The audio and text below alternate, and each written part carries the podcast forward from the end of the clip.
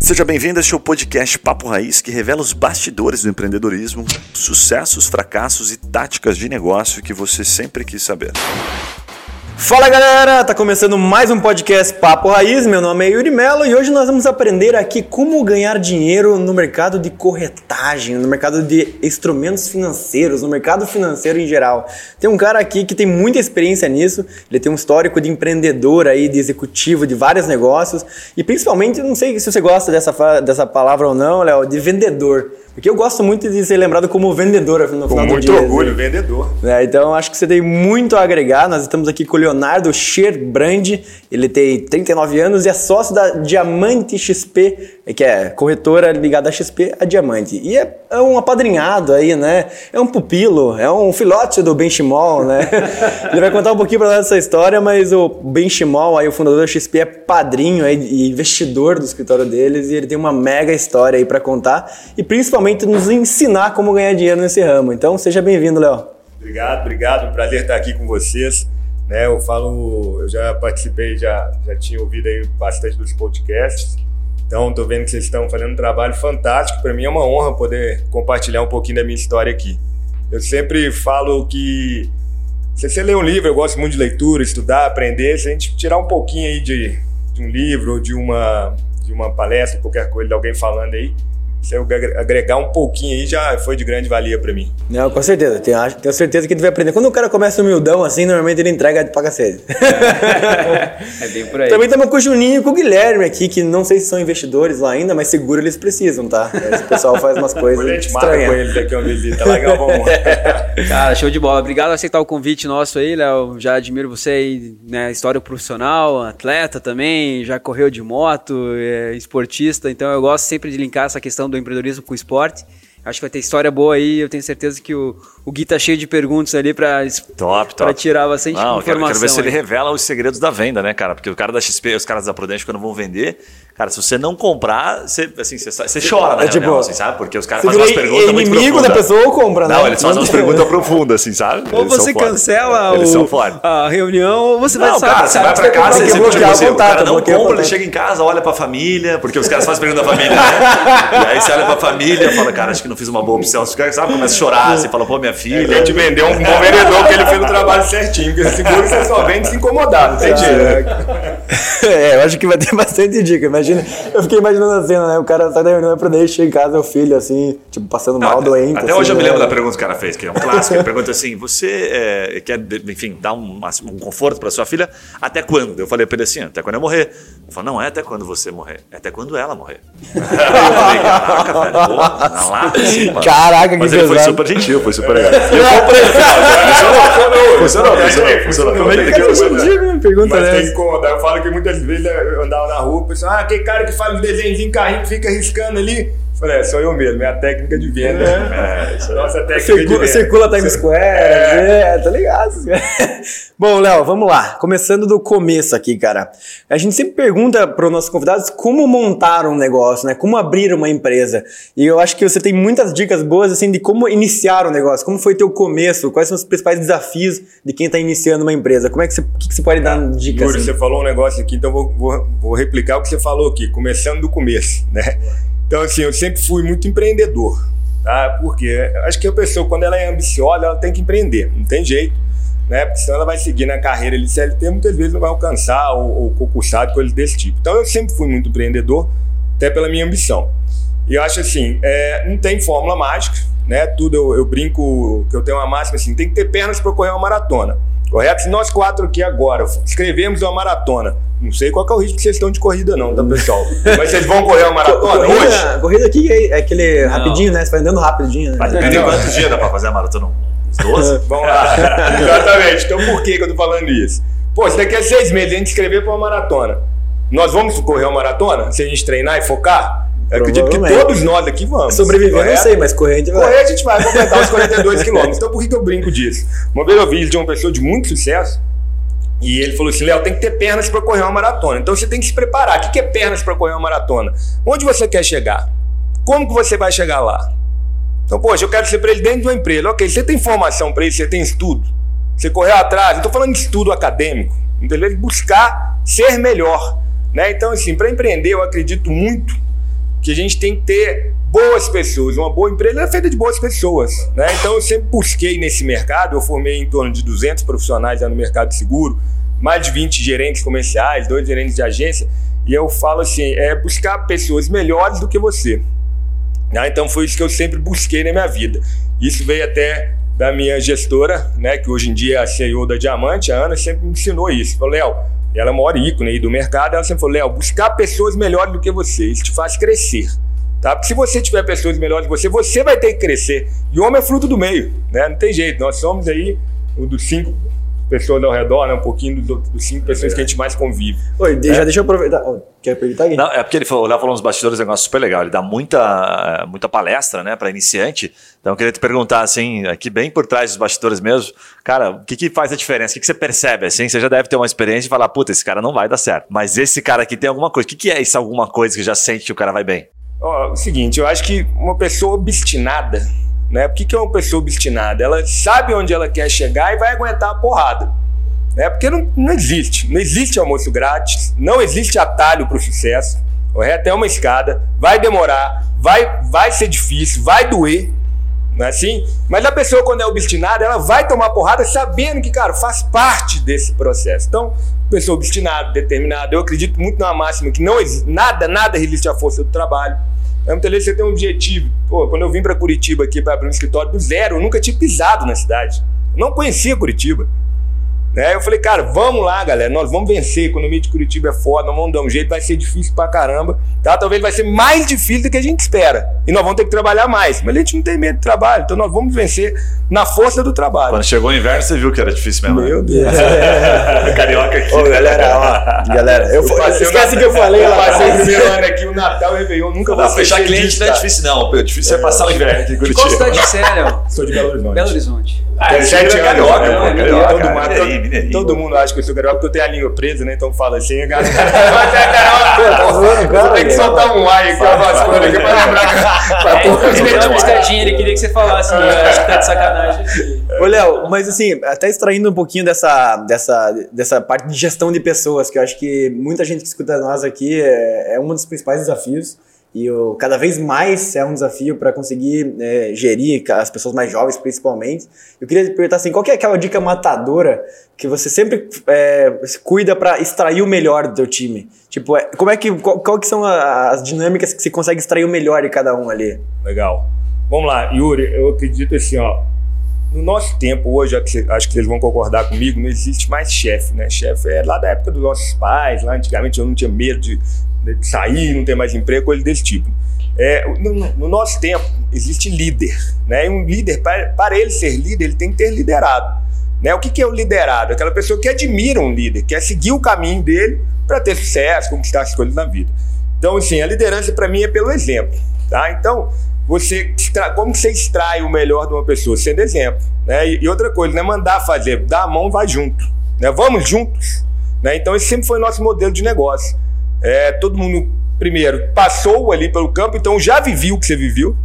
Eu sei o que você está passando, correto? E eu vou junto com você. Não é você vai lá e resolve, não. Eu vou estar ali com você do seu lado em tudo que você precisar. É, acho que isso aí é, falta um pouquinho, né? Também quando você é muito fácil você criar o plano e, e terceirizar, né? O famoso delargar, né? É. O mais difícil é você correr do lado. Né? Tem que estar junto. É, porque normalmente, né, eu acho que a, as pessoas acabam assumindo outros compromissos também. Numa empresa, na liderança de um, de um time de vendas ali, ele ser viver aquilo, né? Ser muito focado com aquilo. Mas é facilmente a gente é, é, é eu diria assim, somado por outros negócios que consomem a gente também, que a gente, ah, não, vou para esse lado também, vou atuar nessa outra área. E aí dificilmente a gente consegue né, continuar nesse foco aí, que é um negócio que demora bastante tempo, né? Ô, Léo, deixa eu te fazer uma pergunta. A gente está vivendo um momento aí que dá para perceber que, os, principalmente os mais jovens, né, eles escolhem onde eles querem trabalhar, né? E é, e é bem legal isso, porque a empresa tem que se esforçar. Já antigamente, né, era mais fácil, você oferecia, dava o salário, o cara vinha porque era uma necessidade. Então, os mais jovens, eles estão muito mais é, é, seletivos. A gente falar os mais jovens, a gente fica muito é, velho. Pô, não, né? eu posso falar não, os mais jovens, você não, não pode, pode né? Só quem passou de 30. Os mais jovens, é só quem muito, passou da uma idade geração muito difícil. Só quem passou da idade de Cristo. E aí, a pergunta que eu quero te fazer é o seguinte, que, que você percebe que atrai, né, para trabalhar na agência de vocês? É grana, é a cultura, mas de maneira prática, assim, quando você vê os mais jovens, pô, né, escolhendo, falando, pô, eu quero trabalhar com vocês, o que, que é isso? É, eu acho que assim, grana é lógico, né? Nossa, esse mercado é um mercado, poxa, que não tem teto, quem vai definir quando vai ganhar é o próprio profissional. E, mas eu acho que o que mais atrai é mais a referência, né? É, eu falo assim, é um histórico.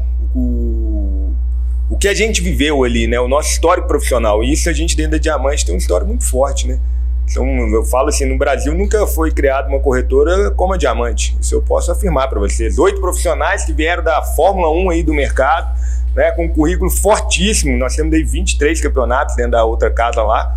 Né, tem 22 anos aí de mercado. Eu, eu fiquei 12, tô falando 13 anos agora.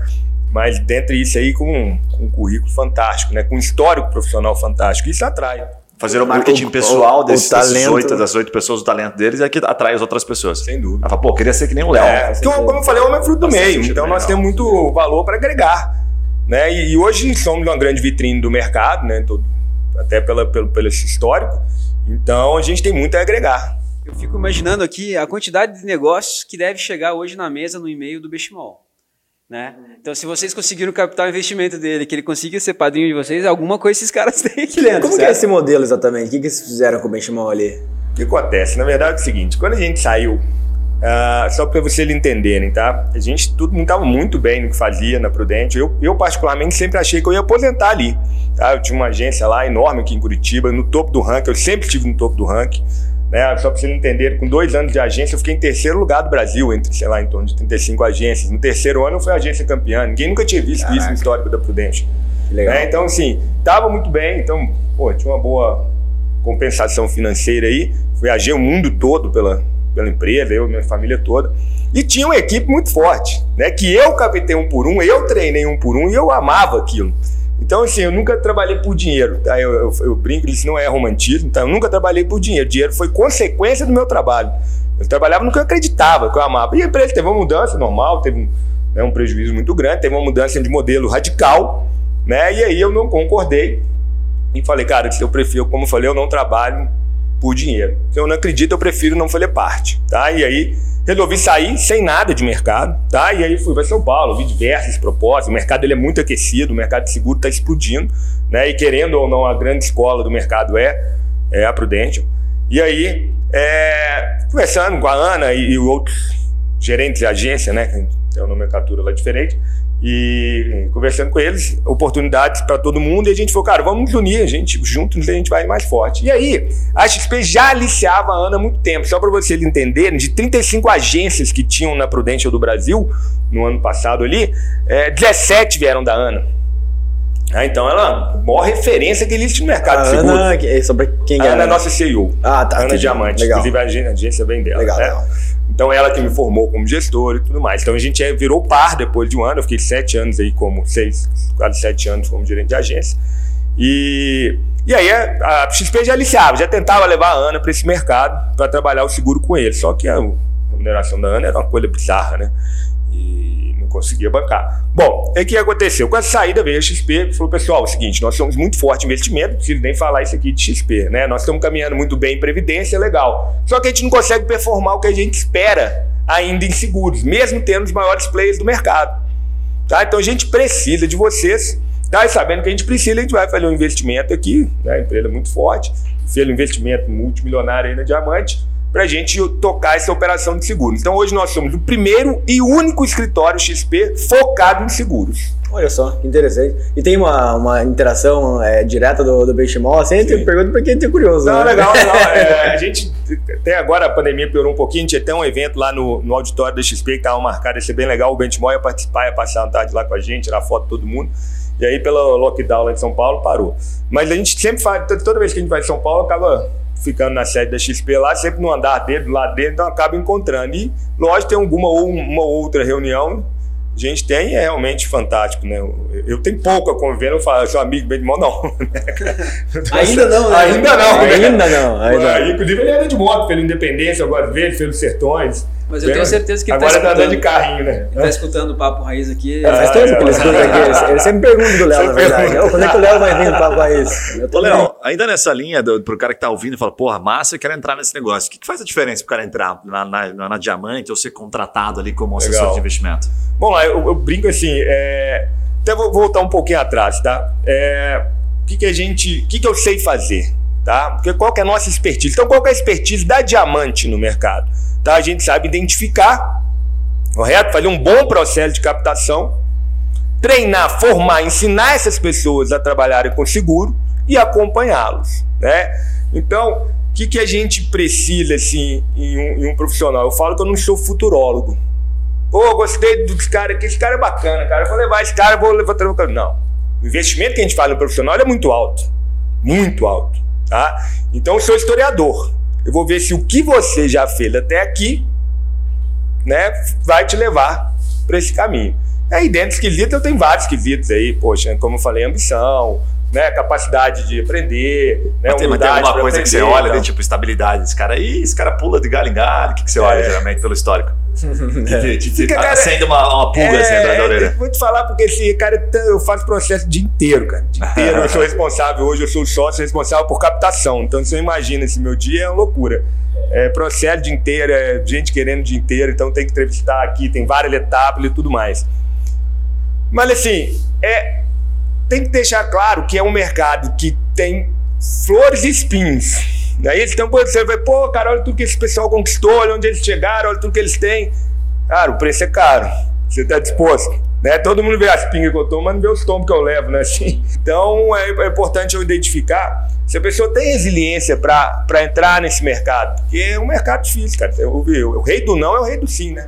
O que, que são bandeiras vermelhas ali na contratação que você fala, puta, isso aqui eu não deixo passar? Tem alguma característica ou alguma coisa que você percebe na pessoa, puta, essa pessoa não, puta, não tem ambição, não entra. É que o Léo é muito alguma- elegante, mas estão querendo que você conte os podres, É, Léo. tem que tomar cuidado. Revela, tem aí, que tomar cuidado. aí. Passa, passa o CPF do último Revela uma coisa, tipo, não, puxa o CPF do cara, É, é, o CPF do cara tá sujo.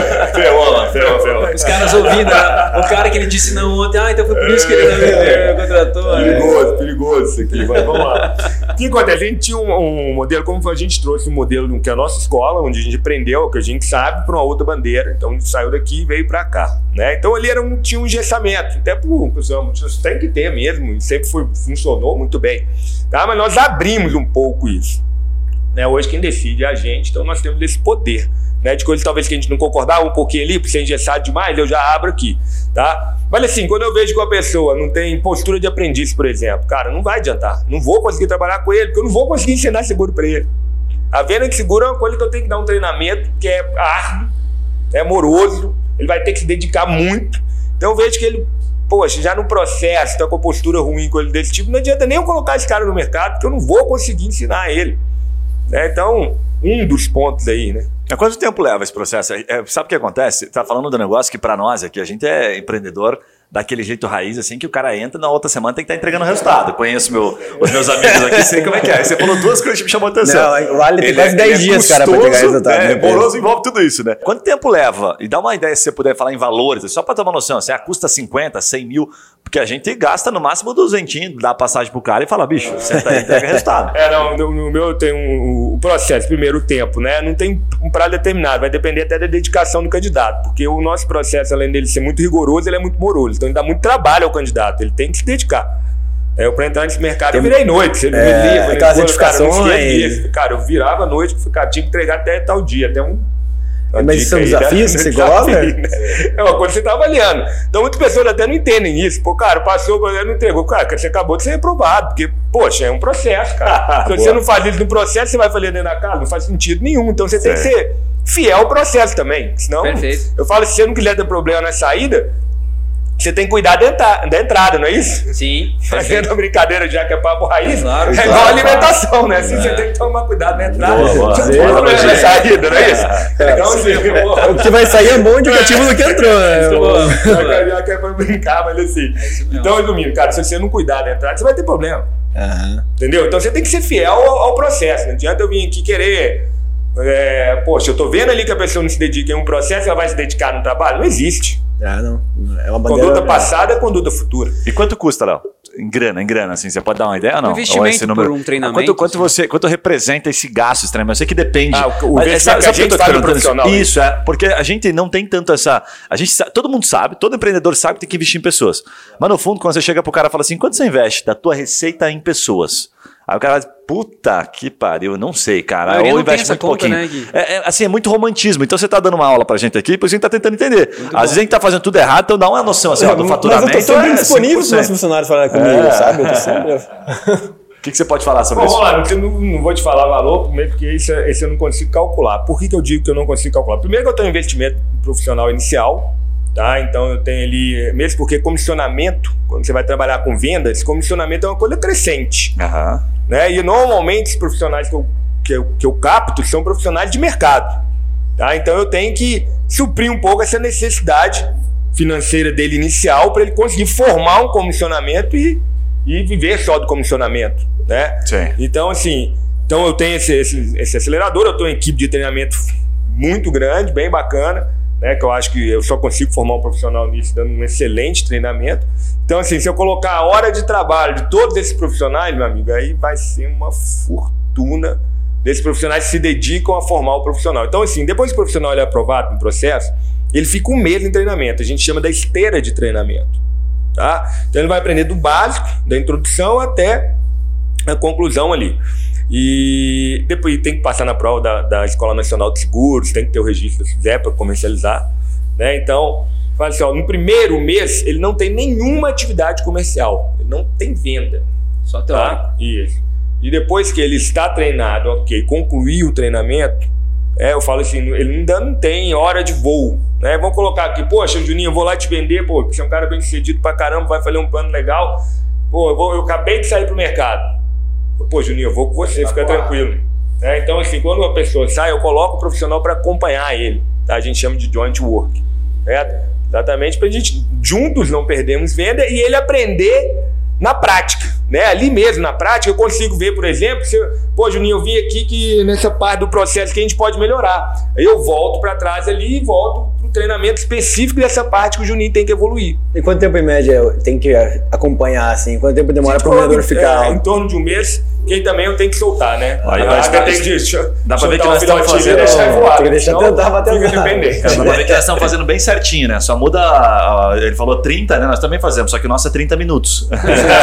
Certo, começa o cara e. Toma até Nos uma aqui, primeiros vai. 30 segundos de conversa, eu já treino tudo que eu preciso. Não, mas não, mas dá pra ver a diferença. O treinamento é assim, cara, só depende de você, vai lá. É por isso que uma empresa é tão grande e as outras são tão pequenas, né? Lá na, na Lefarma a gente faz. é, são duas métricas, né? A, a, gente dá três meses para ela performar profissionalmente lá de resultados. Mas a, a, a parte humana, né, das características pessoais, isso é no segundo dia já. Então, assim, ah, contratamos, achamos que ela tinha uma cultura, né, uma pessoa com os princípios e propósitos de acordo com o nosso. Erramos, por exemplo, segundo dia manda embora. Mas se ela continua com esse mesmo princípio, esse pro- propósito, não entregando o resultado financeiro, é- são três meses. Daí é o tempo dela entender um pouco mais sobre o negócio. às vezes é maturidade isso é delicado mesmo no meu mercado, por exemplo, não sei como é que é o seu, Juninho. Mas assim, eu, por exemplo, não tem como aprovar uma pessoa e reprovar ela num, espaço curto de tempo, mesmo que eu tirei o profissional do mercado para trazer ele para esse mercado, porque ele acreditou no projeto e é um profissional, porque eu, tem vários pré-requisitos, um deles é ser uma pessoa bem sucedida, né? Tá bem no que tá fazendo e tudo mais. Então, assim, eu tirei ele de um mercado, né? Acreditando, vendendo para ele que isso é um excelente mercado, eu não posso. Sim, Por isso que meu processo É. ele é longo, longo. por isso que ele é rigoroso, Sim. porque ele é, é delicado isso. Fala galera, aquela pausa rápida para te fazer uma pergunta. E se você ou a sua empresa pudesse ser mentorado por alguns desses empreendedores que passam aqui pelo Papo Raiz? Ou se os seus produtos ou serviços fossem divulgados aqui para o nosso público nichado de empreendedores de diversos portes e segmentos? Gostou da ideia? Fala com a gente pelo Instagram Papo Raiz que eu te explico melhor essa oportunidade. Voltamos ao episódio.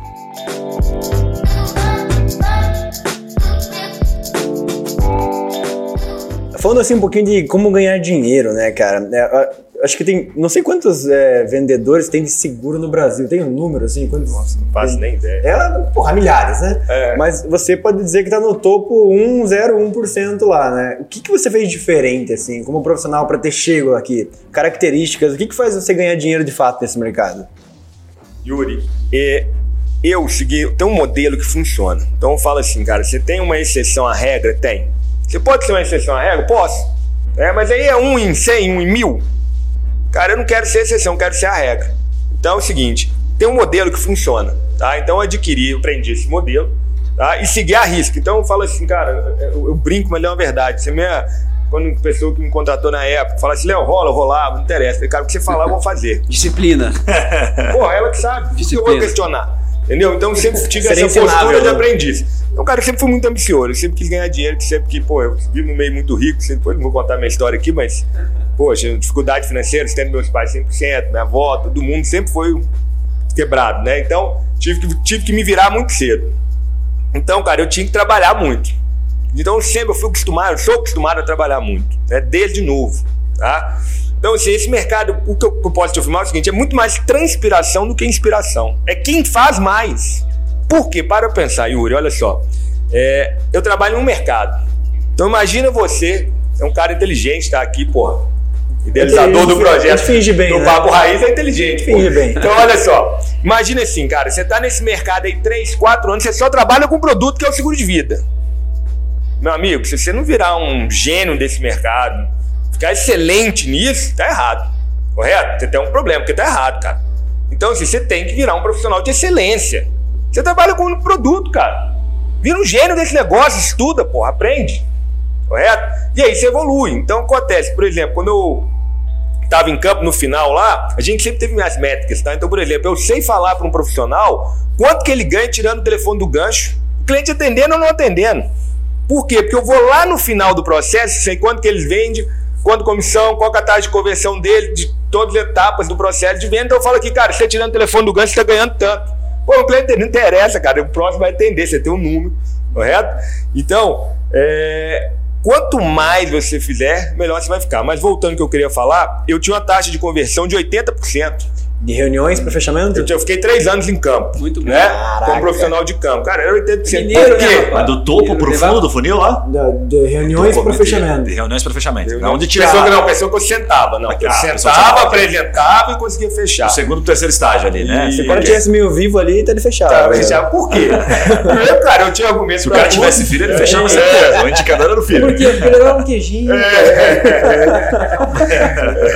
Então, o que acontece? Tinha uma técnica muito forte, né? Sempre, pô, eu aprimorei três anos nisso, cara. Você fala a mesma coisa todo dia, né? Toda hora. Então, assim. E, Tipo Roberto e Carlos, também não né? dava. Só uma música, É, e também não dava tiro no escuro. Então já tinha tantos nomes, eu tinha tanta recomendação que eu sempre busquei muito isso. Então eu sabia o perfil de pessoa que eu queria atender.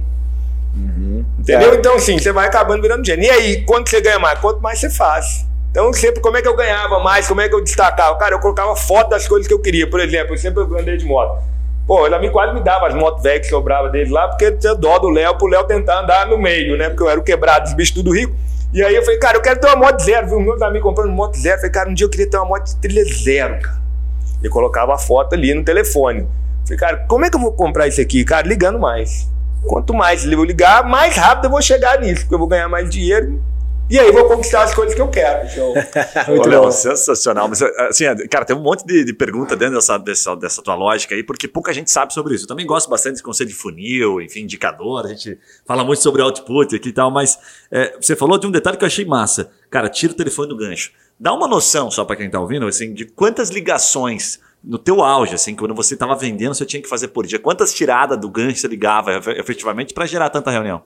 Ó, vou te dar, vou te dar um número, tá? Assim, não vou te falar o quanto valia porque era, era muito sazonal. Tinha, pô, eu comecei e não tinha espaço na agenda. Minha agenda é até bonito de ver se desse pra ver, se não tivesse você ia ver. Tinha espaço, né? Então eu tinha, sei lá, 8 a 10 reuniões por dia de venda, né? Durante todos os dias no início. E, então, assim, se você tiver nesse mercado, qual que é o, o número? Se eu tiver 50 recomendações, tá? Eu vou marcar 8 visitas. Quase 50 recomendações. Nem das pessoas vão entender, outras vão falar, não, não interessa. 8. Tá? Dessas oito visitas, se eu vou um bom profissional, uma média ali, eu vou fechar de três a quatro planos por semana. É, poxa, Léo, então eu quero destacar, eu quero fazer arrebentar mais. Cara, então marca, em vez de você pegar 50, não pega 100. É, você marca 8, cara, vamos lá, olha só. Se você colocar aqui 8 visitas na semana, tá em 5 dias, porra, fácil, né? Sim. Visita dura aí, primeira visita, caramba. 30, 40 minutos? Super. Beleza, só que calma.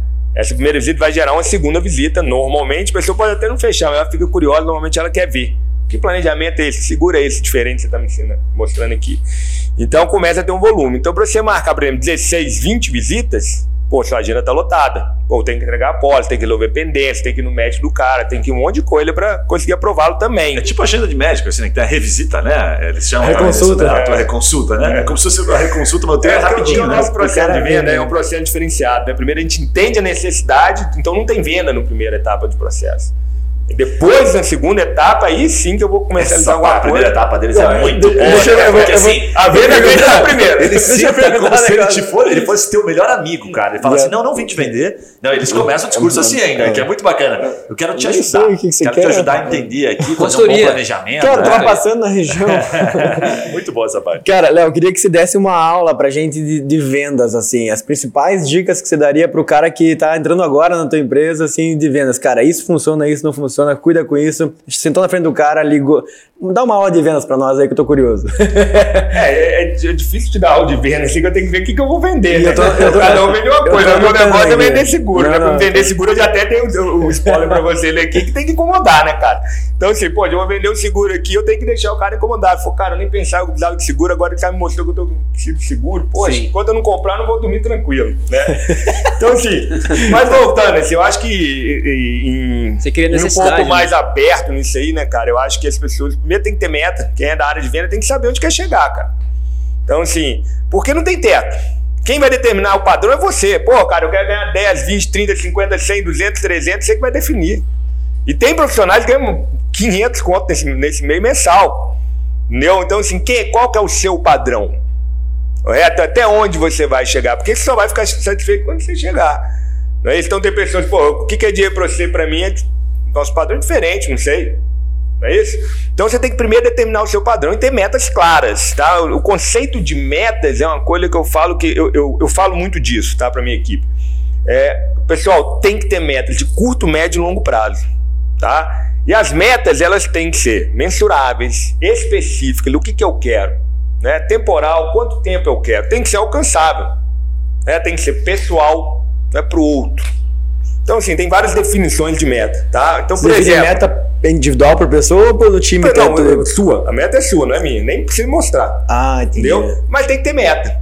Então, assim, eu sempre escrevi. Eu, eu tenho um negócio fantástico, eu chego a arrepiar quando eu vejo isso. Quando eu entrei lá em 2008 no, na, na Prudential, numa etapa do processo, você tinha que escrever meta de curto, médio e longo prazo, só para vocês entenderem. Curto é 0 a 2, médio 2 a 5, longo acima de 5. Tá? E assim, ser rico e feliz todo mundo quer, tá? Cinco não anos. é meta, né? não. Cinco anos. Zero a dois Isso. anos. É, isso aí, então, eu quero ser rico e feliz. Todo mundo, cara. Não É. existe isso. O que é ser rico? O que é ser feliz pra você? Tá? Então, assim, eu escrevi.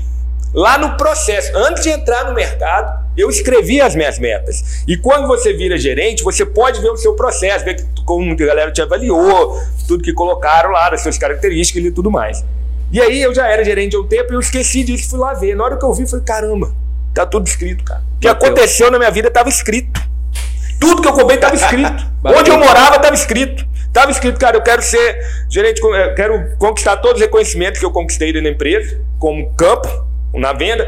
Quero ajudar meus pais financeiramente, quero viajar para tal, tal, tal lugar, quero comprar uma moto de trilha zero, quero ter uma caminhonete diesel, sei o quê. Quero morar num Retiro das Pedras, que é o lugar que eu, que eu morava lá em Belo Horizonte, com os meus pais, quero viajar para não sei quanto, quero ter tanto dinheiro guardado para, cara, tava, e assim, me tornar gerente comercial na Diamante, que era a agência Diamante, e aí tava assim de longo prazo ser gerente de agência em outra regional, viajar para lugares que eu fui, ter o que eu tinha. Eu falei, caramba, cara, eu fui olhando aqui, falei, cara, tava escrito. Que animal. Que impressionante, tudo que tava escrito eu consegui. Será que se você escrever lá, quero que meu cabelo volte a crescer? Aí é finasterida, meu amigo. É mais fácil ser na farmácia ali comprar o finasterida que eu já tomo antes. Não, porque vai que cola, né? Não, mas é, eu acho que essa, essa linha a gente ouve falar bastante, assim. Só que o, o que as pessoas não têm é disciplina. O Guilherme é um cara que é muito disciplinado, assim. A gente sempre fala sobre disciplina, o Yuri também. O Yuri tem aprendido com o Guilherme e implementado isso daí. E, e as pessoas não têm essa disciplina. Então ele escreve no processo, mas ele não cumpre com ele mesmo essas regras que você cumpriu. E, você e o fracasso. Juninho, o fracasso nada mais é do que a soma de pequenas concessões. Sim. Né? Então, assim, eu coloquei uma meta lá. Calma, Pô, repete, cara, eu quero. repete isso aí, repete essa frase. aí. Fracasso nada mais é do que a soma de pequenas sucessões. Então você vai se dando. É, por exemplo, pô, cara, eu quero correr a tal da maratona que a gente começou o papo aqui falando disso. Né? Pô, mas hoje tá frio. Cara, você sabia quando você colocou a meta, você ia passar um dia frio, então você devia ter pensado nisso, cara. Sim. Pô, mas em Curitiba faz zero grau, eu vou sair pra correr 6 horas da manhã, 5 horas da manhã. É, é isso mesmo, esse é o preço, meu amigo. Então, assim, se você for te dando, por exemplo, eu vou fazer uma dieta, pô, no primeiro dia eu já comi o chocolate ali, cara, você já fudeu tudo, acabou, esquece esse esse negócio. Aí sua palavra vai perdendo valor. Sim. É, é fácil Por subestimar isso, o por isso impacto que metas é né? importante, por quê? E meta, cara, só concluindo isso aqui, desculpa. Imagina. É, meta, cara, é uma coisa assim que não tem. Pô, Léo, eu quero ter um avião, eu quero ter um barco de 90 pés, não sei o quê, eu quero ter uma casa em Angra. Quero ter... Legal, cara, escreve isso. Você vai colocar de longo. Eu, por exemplo, eu, eu, eu- eu tirei o brevet de piloto, né? Porque não sei, até hoje eu não sei, porque eu tinha acabado o MBA na FGV lá, falei, Vai cara, eu comprar de estudar, vai tem que comprar avião, Mas não mano. tava na tua meta lá. Não, mas, mas hoje a meta você vai adaptando também. Eu quero ter um avião, cara. É, eu quero ter um avião. Claro. Pô, tem dinheiro pra ter um avião? Não. Hoje não. Mas vou trabalhar pra isso. Um dia, se Deus quiser, eu vou conseguir ter meu avião. Então são objetivos assim. Por que eu tô falando isso? Então você tem que colocar o que você realmente tem. Então, pra você escrever umas metas, você tem que parar, cara. Tem que vir do coração mesmo. Você fala, cara, isso aqui é, o, que é meu. Tem que ser seu, cara. Então, assim, zero, curto, médio e longo prazo. Então, todo no primeiro dia do ano, cara, para e faz, escreve suas metas, cara. Trabalha em cima delas, você vai ver o valor que isso tem. É um valor impressionante, cara. O que eu queria Animal. te perguntar, a gente conversou num dos papos aqui, não, não recordo qual, tem, uma, tem uma, um bate-papo aqui, Papo Raiz, com uma pessoa que trabalha com seguros também há muito tempo. Ela optou a não ser gerente, ou seja, ela, ela é muito do campo mesmo. É uma Quando- querida, Karina. É, é um fenômeno, adoro ela. exatamente, O podcast dela tá sensacional. Ela é Como que você fantástica. virou, ou as pessoas viram essa chave? Porque assim, às vezes, é, quando você se torna gestor de pessoas, né, você acaba não fazendo aquilo que você aprendeu ali, mas você ensina outras pessoas a fazer. Como que você virou essa chave? Você falou, não, agora eu não vou ser mais campo, eu vou ensinar pessoas a fazer isso. Vamos lá, na verdade, assim, ó, o... tem profissionais de campo que ganham mais do que o presidente da empresa, tá? Então, mais que todos gerentes de agência e tudo mais, assim, não é- nesse mercado é legal isso. Tá? Você não é porque você é o gerente, você tem que ganhar mais do que o outro. Não, isso não existe. tá? Então, a Karina, por exemplo, é uma profissional de excelência, que eu tive o prazer de acompanhar aí. Né, como eu estava brincando aqui antes, eu fui padrinho de turma dela, tenho muito orgulho, é uma pessoa muito querida. E de muito sucesso, uma grande referência do mercado. Ah, o episódio tá? dela aqui do Papo Raiz tá animal, eu vi, cara. Eu Pô, vi, vendedora fantástico. nata, né? Ela, ela é show. E ela é uma pessoa fantástica. E você fala até, poxa, você quer ensinar outros. Ela ensina todo mundo, cara. Ela tem uma abertura, tá? Ela tem uma humildade, que é uma coisa impressionante para uma mulher de tanto sucesso. Né? Isso é admirável. Então eu sou fã número um dela. Mas, vamos lá. O que, que aconteceu no meu caso? Tá? Eu entrei nesse mercado, eu tinha 26, 27 anos. Então, quando eu tinha 3 anos de campo conquistado todos os reconhecimentos, nessa agência Diamante, que é da nossa CEO hoje, eh, tinha em torno de 100, mais de 100 profissionais lá de venda, e surgiu uma vaga para assumir uma gerência. Né? Eu não tenho nomenclatura lá, mas para assumir a gerência comercial. E aí o trabalho já não era mais campo. Ele era de captação, formação e acompanhamento. E eu fiquei muito honrado, falei, pô, uma vaga de 100 aí pra mim, falei, pô, legal pra caramba, e assumi esse desafio. E foi uma coisa que eu tenho muito prazer. Então você falar assim, Léo, no mercado, o que, que você prefere? Ser do campo ou ser gestor? Eu falei, cara, eu amava os dois. Até pra você ser um bom gestor, você tem que amar o campo. Porque como é que eu vou atrair uma pessoa, vender isso pra ela? E como eu falei, aquela questão do exemplo. Né? Como é que eu vou ser exemplo se eu não amar o que eu falei? Então eu amava ir pra campo, eu amava ser do campo também. Né? Mas aí você vai pegando amor, assim, é- é- é- cara, é fantástico ver uma pessoa sendo bem, bem cedida, ganhando dinheiro, ganhando reconhecimento. Cara, é- eu falo assim, ela me ensina muito mais do que eu ensinei pra ela. Então é, é é um- é um tesão que eu tenho de transformar a vida de uma pessoa. E hoje eu posso te afirmar, eu transformei a vida de várias pessoas aí. Saíram ali que tinham uma vida, um padrão de vida baixo, hoje, pô, são fantásticos. E isso é uma coisa que não tem preço. E, cara. e- tem casos, já teve algum caso onde a pessoa era uma ótima, um ótimo vendedor ali, campo, sozinho, daí você falou, puta, eu vou trazer essa pessoa pra cima pra ser um gestor e deu errado? Ah, vários. Tipo assim, e o que, que normalmente dá errado nesses Ah, casos? faz parte, cara. Isso aí tem, tem base.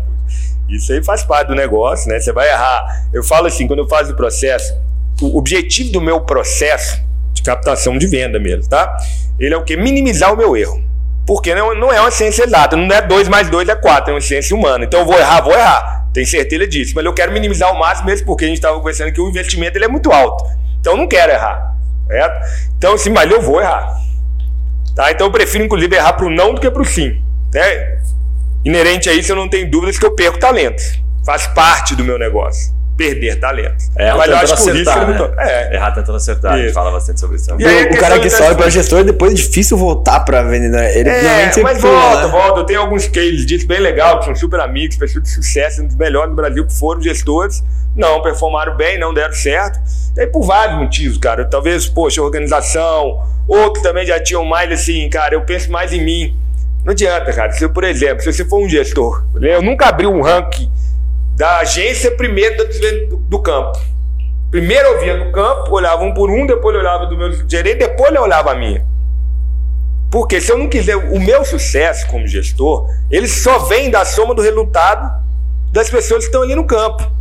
Então, se eu não tiver isso genuíno, né, se isso realmente não for verdadeiro, eu querer o seu sucesso, é, antes do meu, inclusive, porque o meu só vai vir se você tiver.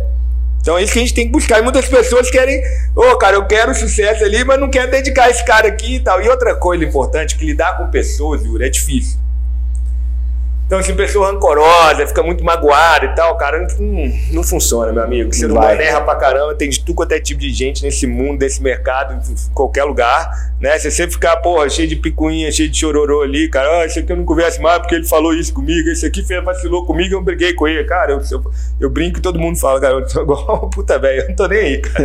Pô, cara, uma boa filho, porra, mas eu não brincar com o da vida, porra, pô o Guilherme brigou com o Yuri e agora, pô, então eu vou comprar a briga do Guilherme. Pô, cara, não dá, não vai, não vai brigar com o mundo. Eu sou o cara que gosta de paz, cara. Eu gosto de estar bem com todo mundo. Eu acho que você falou uma coisa muito interessante ali. Ó. Você olhava o resultado individual para depois olhar o resultado geral do teu negócio, né? Isso é sensacional, bicho. Sim. Olhar os indicadores Deixa eu só fazer uma pergunta antes do próximo bloco para ele. Léo, hoje a gente está no meio da pandemia Ainda estamos gravando no meio da pandemia, dependendo do período que a pessoa está vendo. A gente está gravando. Que dia que é hoje? Exatamente? Hoje é dia 20. Não, 12, 14? 14, 14 de maio. 14 de maio. 20, 12, 14. E a gente, pô, é, passou de um ano já na pandemia. O que mais, o que você teve que mais, assim, como que dá para ver que você, pô, é super. A tua fala, assim, ela motiva bastante, né? O que, que, mais como gestor, qual que é o teu principal papel ali? Você entra muito nos números, eu quero dizer assim, você entra muito em, dar tática pro cara, tentar ajudar o cara a vender, ou você vai mais no psicológico, no final das contas? No final do dia, assim, nos teus liderados, você vai mais no psicológico ou vai mais na venda? É, eu, eu, eu, eu falo assim, eu sempre fui mais coração. Entendeu? Então, assim, menos técnico, mais coração. Sempre fui assim, inclusive na venda, né? Na venda de seguro eu nunca fui um cara técnico. Pô, o cara sabe todas as partes das condições gerais. Eu falei, pô, cara, não sei nada disso aqui, eu sei lá vender. Eu, falo, cara, eu acredito pra caramba, eu chego lá e vou de coração falando, igual falou aqui, compra esse negócio que é importante. Você é quase um psicólogo ali, então, doutor. É, coach. Massa, massa. E legal. como é que é a rotina de treinamentos hoje dentro da Diamante? Assim, é, você faz uma reunião é, segunda-feira inicial, durante o dia tem reunião todo dia. Como é que é essa estrutura de treinamentos? Tá. Vamos lá. Primeiro, então, assim, a gente tem o treinamento pro inicial, como eu falei, que fica um mês lá treinando. Né? Então, esse treinamento é importante a gente ressaltar aqui que hoje, até você falando da, da pandemia aqui, é, a Diamante é uma empresa 100% digital. Tá? Nós não temos sede, não temos escritório. Caramba! Tá? Então, 100% digital. E eu posso te afirmar que até o resultado que nós tivemos mês passado aí, ele é muito acima de quando eu tinha escritório presencial. Tá? Então, a gente conseguiu, porque o ser humano ele é adaptável, né? Eu falo assim, quem que vai se dá bem. Quem se adaptar mais rápido. A maior característica do ser humano é adaptabilidade. Né? Ele se adapta a qualquer ambiente. Então, assim, na pandemia a gente teve que se adaptar. Imagina ser profissional de venda. Poxa, venda de seguro, cara, que a gente falou, tem aquele negócio, tem que tocar o cara, né? Tem que tocar, tem um sentimento ali dentro, cara. E aí você teve que se adaptar à, à pandemia. Só que hoje todo mundo que é bem bom profissional se adaptou, porque, poxa, quanto tempo nós estamos nessa pandemia? Depois é demorado, mas se adaptou, que senão também vai morrer de fome, precisa ganhar dinheiro. E, e vende igual? é, como vendia antes? Hoje até e, mais, pô, eu tô vendendo até mais, cara, adaptação Caraca. mesmo. Por quê? Tem várias coisas isso aqui. Por exemplo, tinha um profissional dentro da empresa lá, um sócio nosso, tá? Ele, ele deu um relato lá outro dia que ele falou assim, cara, eu gastava 12 mil reais por mês de custo. Custo, porque eu vendia muito ali no, no Ceará.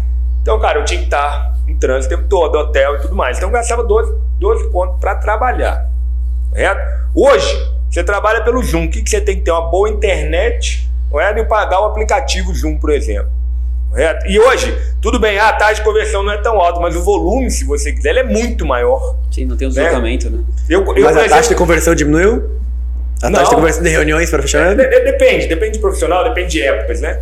Então, assim, não O posso mercado também bombou, né, no meio da pandemia, porque as pessoas ficaram mais preocupadas, né? É mesmo? É. É, tudo tem dois lados Ah, também, tinha né? visto, Por né? exemplo, a crise financeira também afeta, porque o senhor perde poder Isso. econômico, né? Então, assim... Plano de saúde também bombou, teve um monte de coisa que. É, puto, plano de saúde tá caríssimo, pelo amor de Deus, o meu explodiu. Ah, tá foda. Então, Não, o Mas plano eles que aumentou, viu? É que você ficou mais velho. Eu aconteceu isso comigo também.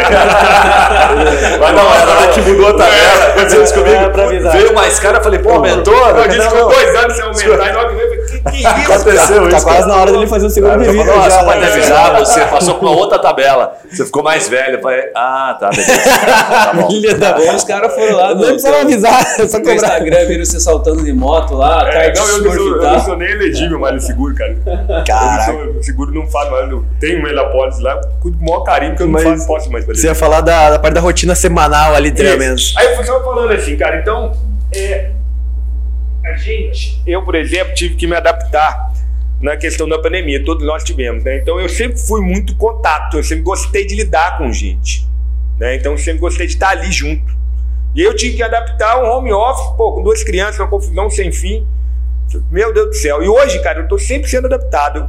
Eu adoro aquilo, né? Hoje eu tenho consigo ter um volume de trabalho até maior que se eu tivesse deslocamento de escritório, coisa desse tipo.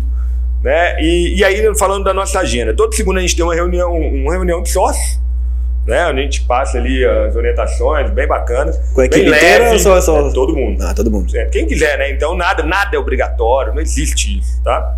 Nós trabalhamos no modelo de partnership, tá? Ah, que é o legal. modelo que a gente replicou aí da XP. Então todo mundo entra como sócio. Né? Então, passamos aí as campanhas, tem várias campanhas exclusivas para diamantes, tem muita coisa acontecendo. Então, como é que estão? Tudo mais, nas orientações. Na quinta-feira a gente tem um treinamento. É treinamento mesmo, ou seja de processo de venda, ou os seguradores querem dar o treinamento do produto, coisa desse tipo. Toda sexta, para mim, uma coisa fantástica que a gente fez e tem sido um show. A gente criou o Diamond Experience, que é o profissional falar da vida dele, contar a história dele, que eu, tô fazendo um pouquinho aqui, é muito legal, cara, porque são profissionais muito fora da curva Você, pega um cara é, por, por semana. Sexta-feira, 8 horas, eles, eles compartilham o que eles quiserem da vida dele. Então, conta um pouquinho da trajetória dele, profissional, pessoal, e ele. Pra todo mundo também, quem Todo quiser mundo, participar. Quem quiser participar. Isso é bacana demais. Tem histórias ali, cara, que você fica impressionado, assim, tão bacana que é. Eu conheço mais que eu participo dos processos, então fico conhecendo o histórico, né, o processo nosso. É, Tipo uma conversa entra de boteco, assim, meu. É. Tipo uma conversa de boteco que nem tinha fisicamente, De leve, agora que a online. pessoa fala que a cliente é quiser. Então não é treinamento de processo de venda. Então as pessoas se aproximam com, com a história, né? É um storytelling mesmo. E as pessoas se aproximam com a história do outro. Bem legal. Aprende a admirar o outro pela história que ele tem, a respeitar pela história. E isso é uma coisa muito bacana, cara. E tem sido fantástico. E e a parte de treinamento de vendas, assim, é sempre reciclado ou é uma coisa mais individual daí? Por exemplo, o gestor tem que ficar fazendo isso ou, ou tem também um programa assim de, puta, o cara não bateu a meta, vamos juntar esse cara, vamos treinar É, ele? isso, isso aí entra muita sensibilidade, sabe, Yuri? Por exemplo, agora a gente tava. Eu vim pra cá em reunião, o tempo todo, desliguei aqui, eu parei o carro. E a gente tava exatamente desenvolvendo essa questão para fazer um treinamento de coisa básica, né? Que eu falo assim, a gente sempre carregou isso, voltar ao básico. O básico é o que funciona. Deu muitas vezes ao longo do dia a dia aí da, da trajetória, a pessoa vai perdendo o básico. Né? Vai corrompendo ali. Então você tem que trazer ela pro básico o tempo todo, que é o que funciona. Legal, isso. Então a gente tava eu discutindo aí, que nós vamos fazer de treinamento e tudo mais, mas isso é uma coisa constante, isso é do dia a dia.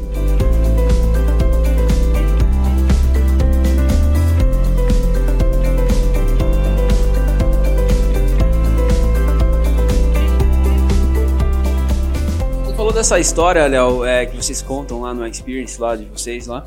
Eu queria ouvir um pouco da tua também, assim. Você falou que começou com 27 anos, mas antes disso, você já trabalhava com vendas, o seu pai é vendedor. Não, o cara fez isso- a maior loucura de- de- antes de- disso, Juninho. Eu vi no currículo dele. O cara teve um restaurante, irmão.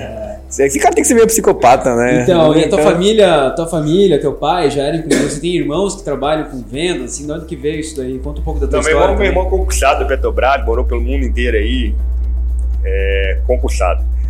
Meu pai sempre foi muito empreendedor. Então, o que acontece? Quando a gente era novo, a gente, eu como adolescente, eu tinha um padrão de vida muito alto, né? Motorista, fadilha duas vezes no mesmo ano, então tinha um padrão de vida legal. E aí meu pai quebrou. Mas quebrou, quebrou, quebrado mesmo. Qual que era o ramo? Tudo. Ah, que entendi. falar das empresas do meu pai aqui, mas o grande negócio dele era vale transporte. Ele trabalhava com Vale Transporte e na época a inflação era muito alta. Né? Então ele demorava três dias para pagar o C-Trânsito lá, que é o dinheiro ficava na conta, só nisso, como o volume de dinheiro era muito alto e tudo. E meu pai explodiu na questão de Vale Transporte. A, a Vale Transporte veio uma cartela, não sei se vocês lembram do Vale Transporte, era um papelzinho assim. Meu, eu lembro da época da moedinha, da época da moedinha. Era uma moedinha Lembra que do Vale? Ah, lá em Belo Horizonte era um papelzinho assim, ó, pequenininho. E aí vem uma cartela gigantesca com os preços dos Vale Transporte. Cada ônibus tem um valor, né? E aí o, o cara, o empregador era obrigado a pagar Vale Transporte pro, pro empregado. Sim. Então, do, do, do, milho, eles entregavam aquele bloco assim, enorme, empresa grande, de, de, de, de vale transporte lá nesses valores.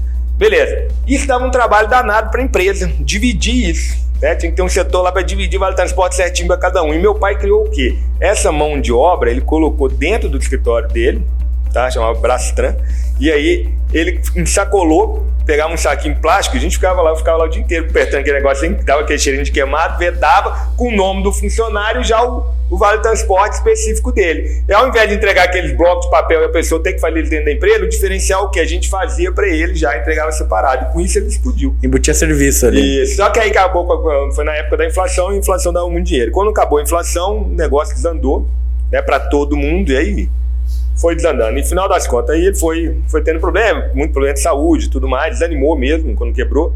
Então deu, deu até muito trabalho, né? Então eu tive que me virar muito cedo. Entendeu? Porque eu vivia num colégio legal, eu tinha um padrão de vida alto, de uma hora para outra isso acabou. Então, lógico, fiquei revoltado, né? Adolescência, de revoltadinho, até a hora que eu falei, cara, eu tenho que parar com isso, isso aqui não vai adiantar. Senão eu vou continuar fudido. Então, se eu acordo, tomei um tapa na cara da vida, né? Falei, cara, vou ter que me virar. E eu fui entregar jornal, fui vender. Pô, eu entregava o panfleto para minhas coleguinhas do colégio elitizado, no final.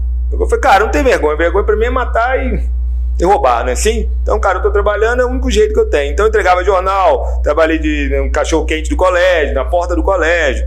Fiz tudo, cara. Trabalhei para tudo. E como é que você ganhou no história restaurante, na história do e aí o restaurante? que acontece? Eu trabalhava aí, na época eu tava na mecânica Dilho, cara. Tinha um Ninho Mille, a gás. Puta, era uma merda aquele Ninho. E rodava, vem cair nos pedaços que o o pai do amigo meu, pô, que me, me contratou, tinha um salário bacana na época, antes eu trabalhava com alarme e tal, mas aí fui pra isso. E aí rodava na oficina, cara, mas tava estressado. Falei, meu Deus do céu, cara, que vida é essa? O que que tá acontecendo? Cara, não é isso a vida que eu pedi, não é isso que isso aqui não vai dar futuro. E eu já vi que não dar futuro, era um quebra-galho.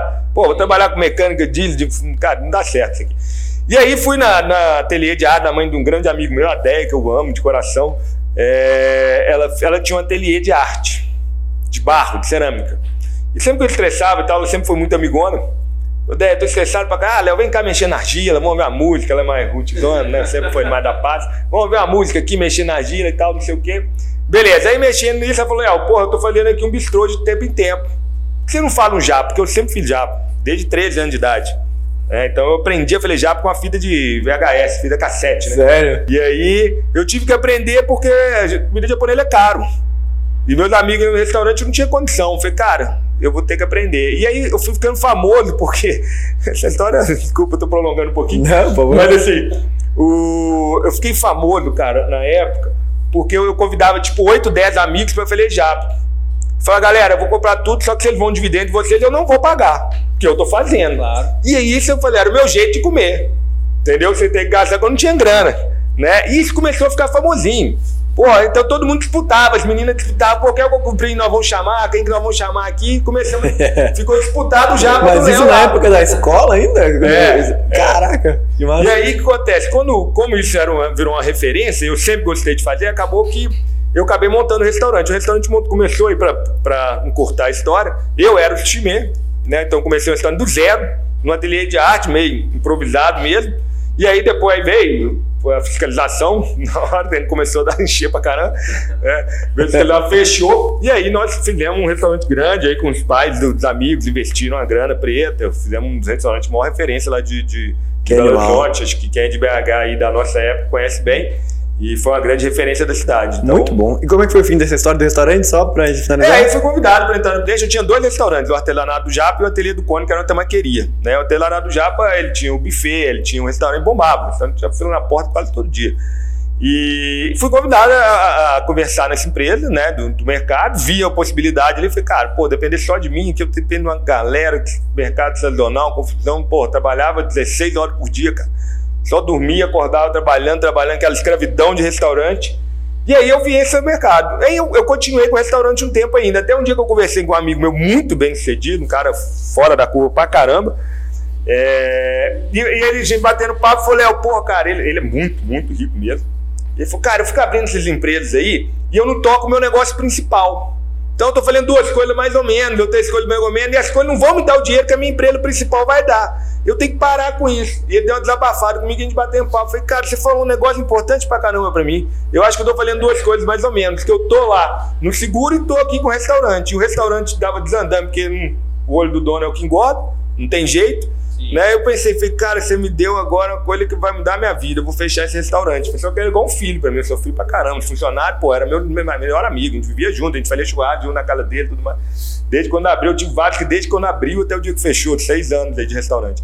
Então, foi, esse foi o um insight. Falei, cara, ó, chega, vamos fazer um negócio bem feito. Então, onde que é bem feito? Qual que é melhor? O que, que vai me dar futuro? Ah, eu acho que é o, é o seguro. Pô, então, tem ensinamento aí, animal. Vamos passar para um último bloco que a gente sempre puxa aqui no Papo Raiz, que é assim, cara, ideias de negócio, né? A gente sempre fala de para onde que você tá olhando, quais são os próximos passos. Às vezes, nem tanto só no que você faz no dia a dia, mas coisas que você tem visto em outros mercados.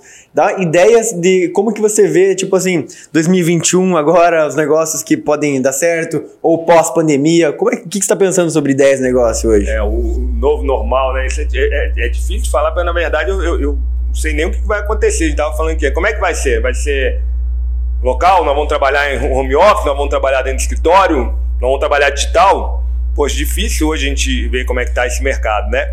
Então, assim, mas mais uma vez, eu acho que o ser humano tem que ser adaptável, né? Eu acho que, assim, não tem milagre. Falando um pouquinho, voltando lá atrás também, que é, muitas vezes hoje as pessoas mais jovens e tal, né, quer achar milagre.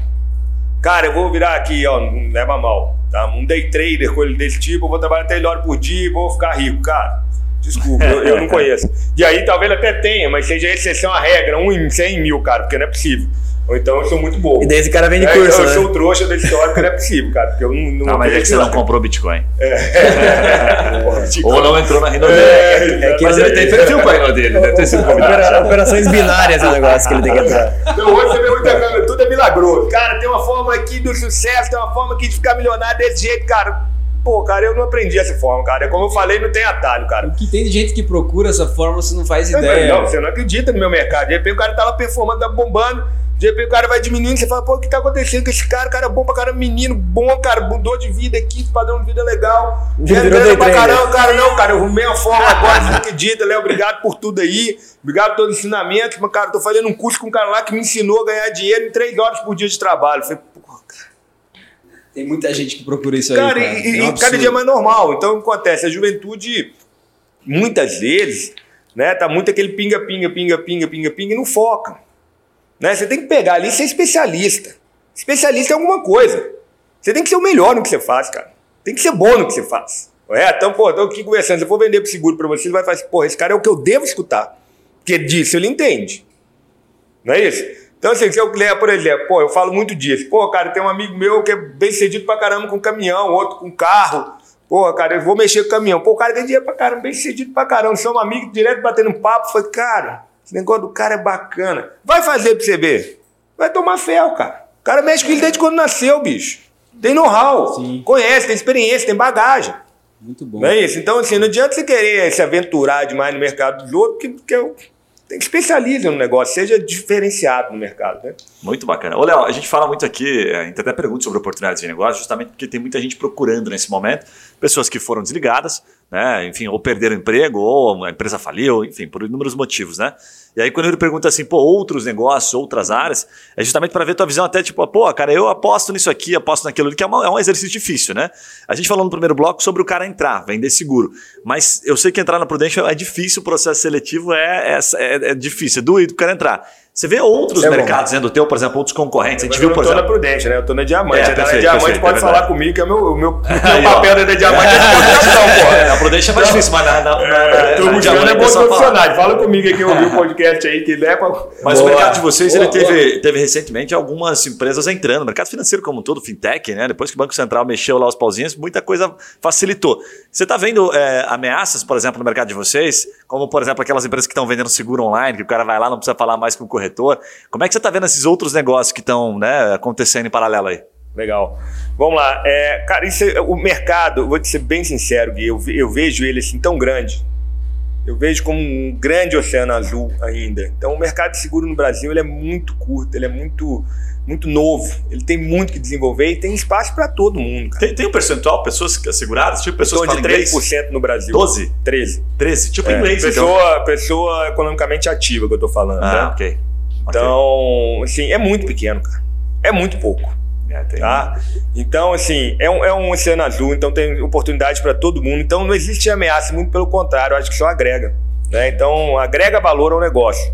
Então, ele fala assim, cara, eu vou, posso, se eu continuar nesse mercado, eu vou me aposentar tranquilamente nele, meu filho, se entrar, vai se aposentar tranquilamente nele. Meu, olha o tamanho do país, cara, olha o tamanho do nosso país é, é muito forte, cara. A oportunidade no Brasil, ele existe, é muito grande. Muito bom. Agora, dentro da sua oportunidade, só fazer mais uma pergunta. Uhum. É, dentro da questão de oportunidade de negócio, eu sei que, puta, uma coisa que vocês olham bastante também é carteira, né? Relacionamento, né? Então, que tipo de. de o cara que está nos ouvindo, fala, pô, gostou e quer, porra, andar de moto, quer ganhar dinheiro e tal.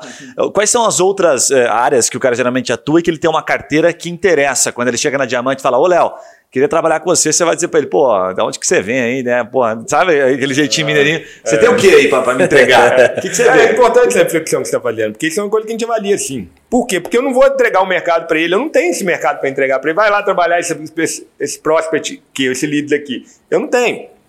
Então, uma coisa que você tem que avaliar e que eu vou avaliar e nós vamos avaliar junto, que é recíproco. A avaliação do, do, do nosso negócio é recíproca. Cara, é realmente bom para você? Você tem certeza? Ele é realmente bom para mim? Tá? Então, uma coisa que a gente tem que avaliar é se tem mercado.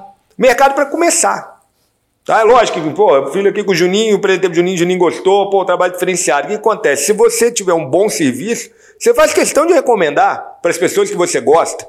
Não é isso? E assim é o combustível do nosso trabalho. Tem um bom trabalho. Pô, gostei, Léo. Vou apresentar lá para o Yuri e para o Gui também, que eu acho que vai ser interessante para eles também, porque eles querem oferecer coisa boa para os amigos. Sim.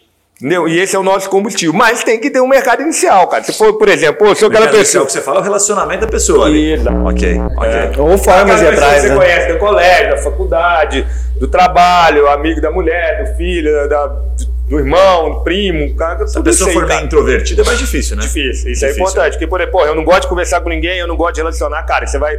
Que que é... Qual que é a minha matéria-prima? São pessoas. Só para só concluir, eu tenho uma analogia que eu gosto, que é o seguinte. Vou colocar aqui que eu sou um marceneiro. O que ele precisa? Tem uma boa madeira e ser habilidoso, correto? Uhum. Concorda comigo? Correto, correto. Legal, vamos lá. Então, beleza. Eu sou habilidoso, mas não tenho uma boa madeira? Pô, será que eu vou conseguir fazer um bom móvel? O que, que é a minha madeira? As pessoas. O seu relacionamento, onde você começa, onde sejam as recomendações.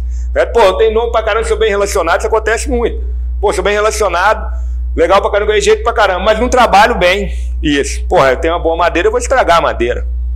Não é isso? Então, essa analogia. Faz sentido pra caramba. Boa, boa. Você, no dia a dia você não faz isso tudo, mas se um dia você precisar fazer para ele, pô, eu quero entrar nesse mercado trabalhar, pô, você rodar seu celular, você rodar seu Instagram, você não sei o que, você sentar com sua mulher, você sentar com seu irmão, bater papo, você vai ver que, cara. E é aquele negócio que a gente fala, né? Se a gente dá três contatos de qualquer pessoa nesse mundo. É isso aí. É isso mesmo? É isso aí. Agora, é, antes era cinco apertos é. de mãos, daí depois do Facebook virou três três contatos de qualquer pessoa. Olha, mas, mas deixa eu te fazer agora uma que é pra sacanear mesmo, tá? É, aí o cara chega para você e fala assim: porra, tem aqui 5 mil amigos no Facebook, Léo. Olha meu potencial. Vale amigo digital ou não? Compra meu LinkedIn aqui. Compra meu LinkedIn. Já aconteceu legal. Não, isso é normal, isso é rotina minha. isso é meu dia a dia. Eu, eu tenho lá, eu tenho, eu tenho lá 700 e poucos seguidores, vale? É. Cara, eu tenho dois, dois mil conexões no, LinkedIn. Cara, pessoa que tem muita influência nisso aí. Hoje em dia, cara, é... vale o ouro, né? Pessoa que tem muita influência em mídia social hoje em dia é muito forte. Sim. É, arrasta multidões, né? Então, assim, mas não, não é esse. Por exemplo, por quê? Porque se eu for trabalhar um prospect para vender seguro, eu tenho que ter acesso a ele. Correto? Mas o acesso que eu tenho que ter é de celular, cara. É, vou ficar mandando, lógico, que é um acesso frio. Mas eu quero saber quem é o quente. Então, quem que você tem acesso direto? Não adianta nem colocar telefone fixo para mim, e-mail, essas coisas não existe. Celular, quem que é o acesso direto? Oi, tudo bem? Léo que tá falando. Oi, Léo, beleza. Porra, você me conhece, tem acesso a essa pessoa. Mas você falou uma coisa interessante, Juninho. A gente não para pra fazer isso, mas se você fizer esse trabalho, você vai ver que você conhece muita gente, cara. É. E as pessoas se surpreendem. Então, o nosso processo, muitas vezes, a pessoa pode até não ser aprovada, mas sai feliz. Cara. Sim. Fala, porra, eu saí daqui melhor do que eu entrei. É, eu vi que eu, Com mais amigos. É, Você é com mais legal, muita amigos. gente a gente agradeceu um pouco, obrigado, não, não foi aprovado, mas é uma coisa que me agregou muito valor. E muitas vezes, até nesse mercado, ela não é aprovada na hora, mas trabalha, desenvolve o que precisa para vir depois, no futuro. E- Perfeito. Ô, Léo, é, o papo hoje tá rendendo, assim, porque o- uma pessoa é boa aqui, fala bem. Facilita o Mas trabalho. assim, eu acho que a reflexão que eu acho que eu gostaria de passar aqui nesse momento, assim, tem muita gente que também tomou tombo aí na pandemia, quebrou negócio e tal. E é o momento do cara, de repente, se reinventar. Então ele tá buscando podcast, ouvindo palestra, nunca se preocupou com isso, agora tá, tá preocupando. Você comentou aí que você passou por uma dificuldade muito grande na tua vida ali, né? Que hoje fez onde você chegar, onde você chegou. Né? Então acho que é, se você também não tivesse passado por isso, será que você estaria né, nessa posição hoje? Então acho que eu queria que você falasse um pouco sobre Pô, isso. Juninho, eu acho assim, cara, é, tem, que ter, tem que ser calejado mesmo, tem que tomar porrada, faz parte, é, como a gente brinca aí, o diamante ele é formado na pressão, né? Então, cara, é, a- você tem que aprender na dor, você aprende na dor, não é no amor, cara. Então, assim, eu brinco, eu tenho uma mão, coisas pra mim, né? Que eu sempre carrego é o seguinte: quando eu tô porrada, quando eu tô, porra, cara, fudido lá, eu falo, cara, Deus, só me dê um ensinamento, me tira a dor. Não, que a dor faz parte, não adianta, não tem como passar, mas me tira ensinamento disso, deixa eu sair daqui melhor do que eu entrei, deixa eu tirar alguma coisa disso. Então, assim, cara, eu, por exemplo, como eu contei pra vocês, no início, cara, eu tinha, pô, meu pai era brasileiro, tinha tudo, cara, vidinha de de filhinho de papai, né? Então minha vida teve que bater para eu aprender. E a vida bate, cara, e, e, e você aprende, né? Lógico, você pode aprender ou não, né? Então eu cobri o que eu falei aqui agora. Eu sempre tento tirar ensinamentos, né, cara? Sair mais forte. E assim, não adianta, cara. É, tem que ter resiliência, tem que ter quilometragem, tem que tomar porrada. Até o. Pegando aí o nosso padrinho aí, né? O Guilherme Bentimol, ele fala o tempo todo. Cara, eu sou o cara que mais errei no mercado. Não tem ninguém que errou igual eu. Né? E ele brinca, não sei se vocês já tiveram a oportunidade de ler o livro dele, ele fala assim, cara, é fazer estopar, estopa rápido, beleza, errar faz parte, deixa o cara errar, faz parte ele errar. Ninguém erra querendo errar, não é isso? Então é, você, você aprende errando. Sabe, Eu Léo, que uma- é... Vocês que trabalham aqui nesse podcast de são empreendedores, É. o que mais eles devem ouvir aqui, É o que vai cagada. ser dito, são aqueles que mais tomaram. De né? fracasso é o que mais tem. E aí é o que, É, é o que dá sucesso no final. Eu achava uma frase do Bezos que eu achei massa também, que ele fala que o sucesso e o fracasso são gêmeos inseparáveis. ele falou pro jornalista, Muito bom. eu achei muito legal. E, e sabe, Léo, que agora a gente, a gente tem dois amigos agora que né, são conhecidos próximos do Bench, né? Agora a pergunta é o Léo e o Marquinho, né? Marquinho, Marquinho. Agora tem que ver quem que vai levar o Bench pro, pro Masterboard, né? É, podem concorrer vocês dois agora. a gente tem um jantar de empreendedores. Essa oportunidade, viu? De você É. Um ganhar. dia eu chego lá. É, a, gente, a gente tem esse jantar de empreendedores, tá convidado, É, inclusive. o, o Juninho falou, vai ser um E a gente tá, prazer, tá na nossa lista, tá? A gente acho que consegue lá pro final do ano uma agenda pro bench ali, mas se ele conseguir, a gente encaixa. Léo, cara, obrigado pelo teu tempo. Obrigado, Obrigado pela aula, né? Puta, tua história é inspiradora de verdade. Queria que você deixasse aí uma mensagem final e teus contatos também, contatos da Diamante pra quem quiser, né, procurar Tá oportunidade. O cara que tá precisando de um seguro de vida também, enfim, deixa teus contatos aí. Legal. Pessoal, obrigado pra caramba. Eu achei fantástico isso aqui. Eu falo que é uma honra estar aqui hoje. Né? Eu, você ser convidado para compartilhar um pouquinho da sua história, da sua história é um reconhecimento para mim. Né? Então, obrigado aí. É, a mensagem é essa, cara. Não tem almoço grátis, né? Nada existe a força do trabalho. Tem que trabalhar mesmo, não tem milagre. Mas quem tiver disposto, quem quiser trabalhar aí, crescer, se eu puder ajudar, se a Diamante for uma oportunidade, eu me coloco à disposição. Tá? Eu acho que o principal contato que eu tenho para deixar aqui é o da Instagram da, da corretora mesmo, né? Que é arroba Diamante XP Legal. é, arroba Diamante XP Corretora e o nosso site www.diamantecorretora.com.br tá? E quem tiver tá ouvindo aí, tiver interesse, acessa lá, manda um direct, uma mensagem que a gente tem um pessoal que trabalha isso aí. Muito bom. Vai chegar. Ter tem o próximo convidado Amém. confirmado já, né? O Janote ou Tem o, outro? tem o Janote, o Edinho Barbosa. Ah, tem os dois Tem. próximos, então, pra quem tá ouvindo, o Edinho Barbosa, que fala um pouquinho dele, só pro pessoal conhecer. Ele, é, ele trabalha com pessoas, né, li- liderança de pessoas há mais de 20 anos, já fez diversos cursos aí, já formou. Ele tem um curso muito legal de inteligência emocional, acho que tá todo mundo precisando aí, Uhum. né? Chama-se Blindagem Emocional o nome do curso dele. Bem bom, é bem E conhecido. é top, bem, bem, bem legal. É, e o outro é o Léo Gianotti, que ele é investidor é, de, de startups. Hoje ele é, ele é head, ele que cuida da High Capital, que é o fundo de investimento de venture capital dos fundadores do Ebanks. Então ele é investidor lá e hoje ele é, ele é managing partner lá. Então esse cara vai ensinar bastante gente a investir em empresas tecnologia, investimento anjo também, outras coisas. Gui, recadinhos paroquiais pra finalizar aí? Cara, sensacional, né? Hoje, puta merda. Né? Então, Legal. temos um podcast que dos que mais bombou aqui, que guarda bastante relação com muita coisa você falou, que é o de alta performance, né? Do News. Ah, o do bombom Andrade. mesmo. Hoje você falou muita coisa que ele trouxe. O cara é um coach, né, cara? É. Ele é um coach, mas é um vendedor, né? Ele é um vendedor, é um coach disfarçado de vendedor. É, ele- ele- ele- os bons são assim mesmo. E são os piores, né? Cara? Porque o vendedor que é coach, cara do Putz, céu, velho. Você compra e nem percebe. Não, se o cara não comprar um seguro com ele, chega em casa e chora. Não, tô me sentindo mal, eu não, tenho que comprar alguma coisa do Léo. Você não tem seguro, se eu não comprar o seguro, Cara, não deixa. Não deixa ele fazer três perguntas pra você e nem aplicar, porque as três perguntas aqui levam os três sim, né? Não deixa ele fazer as três perguntas de hoje. Muito bom, muito bom. E para você que está vendo no YouTube, não esqueça de se inscrever no canal, importantíssimo para você ficar por dentro de todas as novidades aí. São dois episódios por semana.